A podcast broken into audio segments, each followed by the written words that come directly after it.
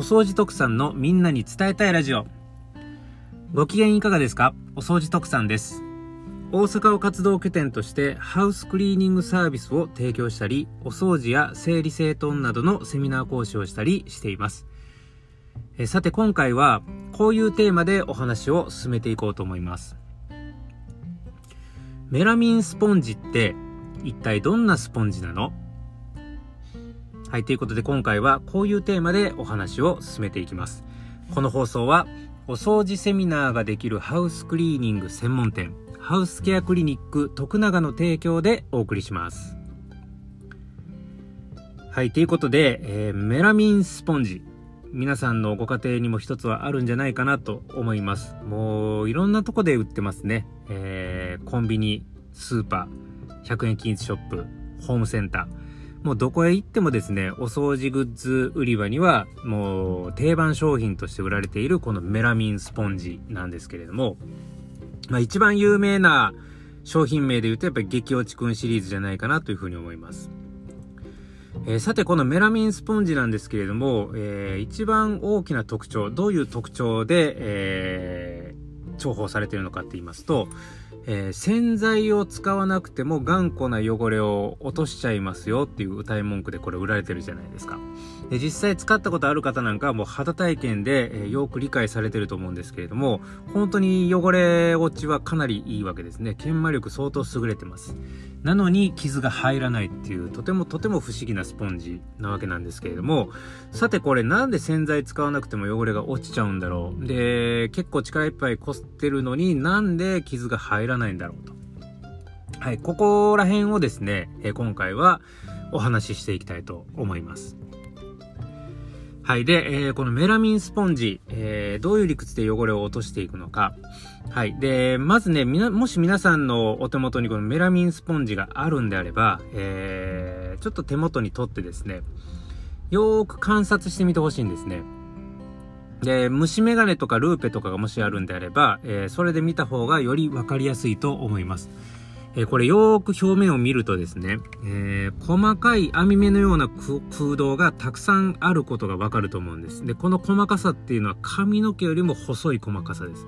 髪の毛よりも細くて細かい網目のような空洞、網目のような空洞がとてもたくさんあるっていうのがわかると思うんですよね。はい。で、えー、このメラミンスポンジの、えー、原材料はこれはメラミン樹脂と呼ばれるやつなんですけれども、このメラミン樹脂っていうのは食器にも使われてるぐらい非常に硬い素材だと思ってほしいんですね。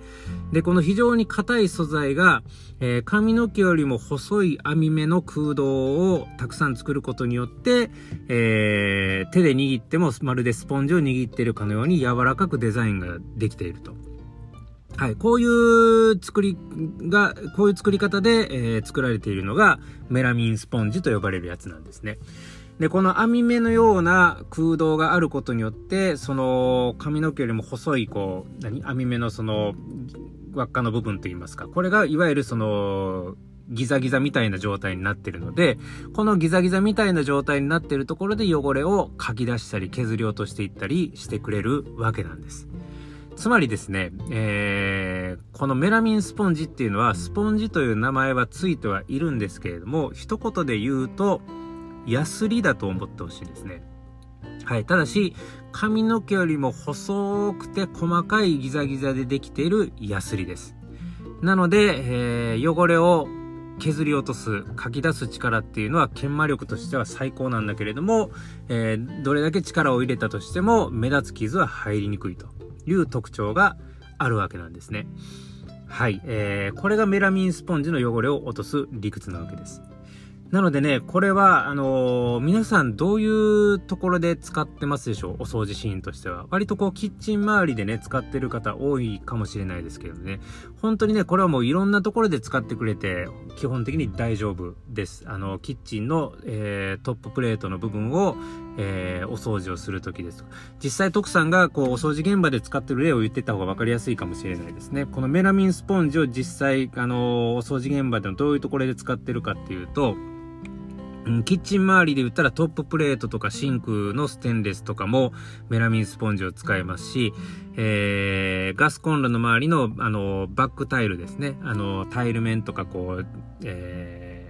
何でしょう、ボードになってるところとかに油がこう飛び散ったりとかしますけれども、この飛び散った油なんかもメラミンスポンジで削り落としていくことによって、傷を入れずに簡単に油を落としていってくれたりします。まあ洗剤はかけないとダメですよ。反応しながら、反応させながらですね。あとはキッチン周り以外のところで言うと、お風呂場、お風呂場でもかなりこれは重宝しています。えー、湯垢や石鹸カスを、えー、あらかた、あの、ブラシなんかでこう、ブラッシングをしながらで、あらかた落とした後の最終仕上げの磨き作業として、えー、お風呂のお掃除にも使っている、お掃除の場面で使ったりとかしてますし、あとは蛇口の磨きですね。蛇口が曇ったりとかした時に、えー、この蛇口をピカピカに、ピカピカツヤツヤに戻したりとかするのに、えー、メラミンスポンジを使ったりとかします。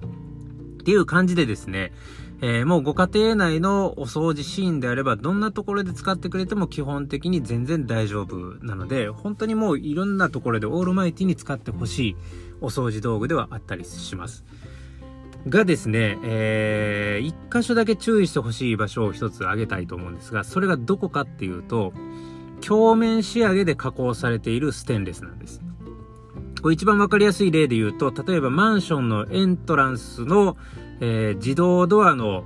枠とかって割と鏡面仕上げのステンレスでできてたりとかしますよね。なんかこう自分の姿が映るぐらいに、えー、なってるステンレスの枠で自動ドアって結構なってたりするじゃないですか。ああいうデザインで加工されてるところに、えー、メラミンスポンジで力いっぱい、えー、こすったりとかすると、えそのうちなんとなくこう、薄ぼけたっていうかね、なんかこうくすんだような、曇ったような感じの、えー、仕上がりになっちゃったりとかして、これはだから目立つ傷は入ってないんだけれども、もう無数に傷を、もうヤスリだから、あのメラミンスポンジっていうのは。だから無数に傷を入れる行為をしてるので、表面仕上げのところなんかだと、次第にそのうち曇ってくるような感じになってきて、若干こう、あの、ピカピカ感がなくなって、ぼやーっとしたようなね、あの、くすんだような感じになってくることがあります。まあ、メラミンスポンジ使う時の注意点としてはここぐらいじゃないですか。あとはそういうところ以外の部分だったら、もう基本的に目立つ傷は入らないので、えー、そんなに神経質にならずに、思う存分に、あの、擦る作業をやってくれていいんじゃないかなというふうに思います。はい、えー、そういうお掃除道具なわけですよ。はい。なので、えー、年末大掃除がもうそろそろ近づいてくるので、えー、今まだこうメラミンスポンジをメインでお掃除道具として使ってないわっていう方がいらっしゃったら、えー、ぜひね、メラミンスポンジ使ってみてください。キッチンのトッププレートとかになんかこう、あの、なんとなくこう、あの、お料理をした後の、えー、なんかカスみたいなのがこう、膜状にこびりついたりとかするんですけども、あんなんも簡単に落ちますから。皮膜みたいな汚れがついたりとかするのも簡単に落ちちゃったりとかするので、メラミンスポンジはもう、ほんと水回りのお掃除ではもう最適のお掃除道具だと思って、お風呂でもキッチンでもどこでも使えます。はい。なので、ぜひ、えー、フル活用して、お掃除楽しんでみてほしいなというふうに思います。はい。ただしね、これは改めて言いますけれども、あの、スポンジという名前はついてるけれども、ヤスリだという認識で、えー、使ってほしいということですね。肉眼では確認できるような目立つものではないけれども、ヤスリである以上は、理屈で言うと傷を入れてる行為だっていうことは頭の片隅に置いといてもいいと思います。はい。えー、これを置いとかないと、あのー、2019年の6月にね、あのー、保育士が3歳児のほっぺたをメラミンスポンジでこすって大やけどを負わせるっていう事件がありました。これなんでああいうことをやったのかっていうと、スポンジという名前がついてるから多分大丈夫だろうっていう簡易なあの気持ちでやっちゃったからなんですよ。はい、あれはもう、ヤスリで人間の皮膚をガジガジに削ってるものすごく恐ろしい行為をやってるんだと思ってくれたらいいと思います。だそういう誤解を、あのー、することもあるかもしれませんので、えー、で、このスポンジという名前がついてるからそういう誤解をしちゃうかもしれませんけれども、これは、ヤスリだという認識で、えー、お掃除のシーンでね、使っていただければいいんじゃないかなというふうに思います。えー、これから来たるべき年末大掃除のシーズン、ぜひ楽しんでお掃除ライフ送ってみてはいかがでしょうか。ということで、今回のお話はこれで終わります。このお話がいいなと思ったら、いいねボタン、そして応援フォローよろしくお願いいたします。えー、またお掃除特産は、こういう音声配信以外にも、YouTube や Instagram、Twitter など、えー、各種 SNS、そして、えー、動画配信積極的に行っております。えー、よろしければこちらの方も応援、フォロー、チャンネル登録よろしくお願いいたします。ということで、今回の放送はこれで終わります。また次回の放送でお会いしましょう。お相手はお掃除特産でした。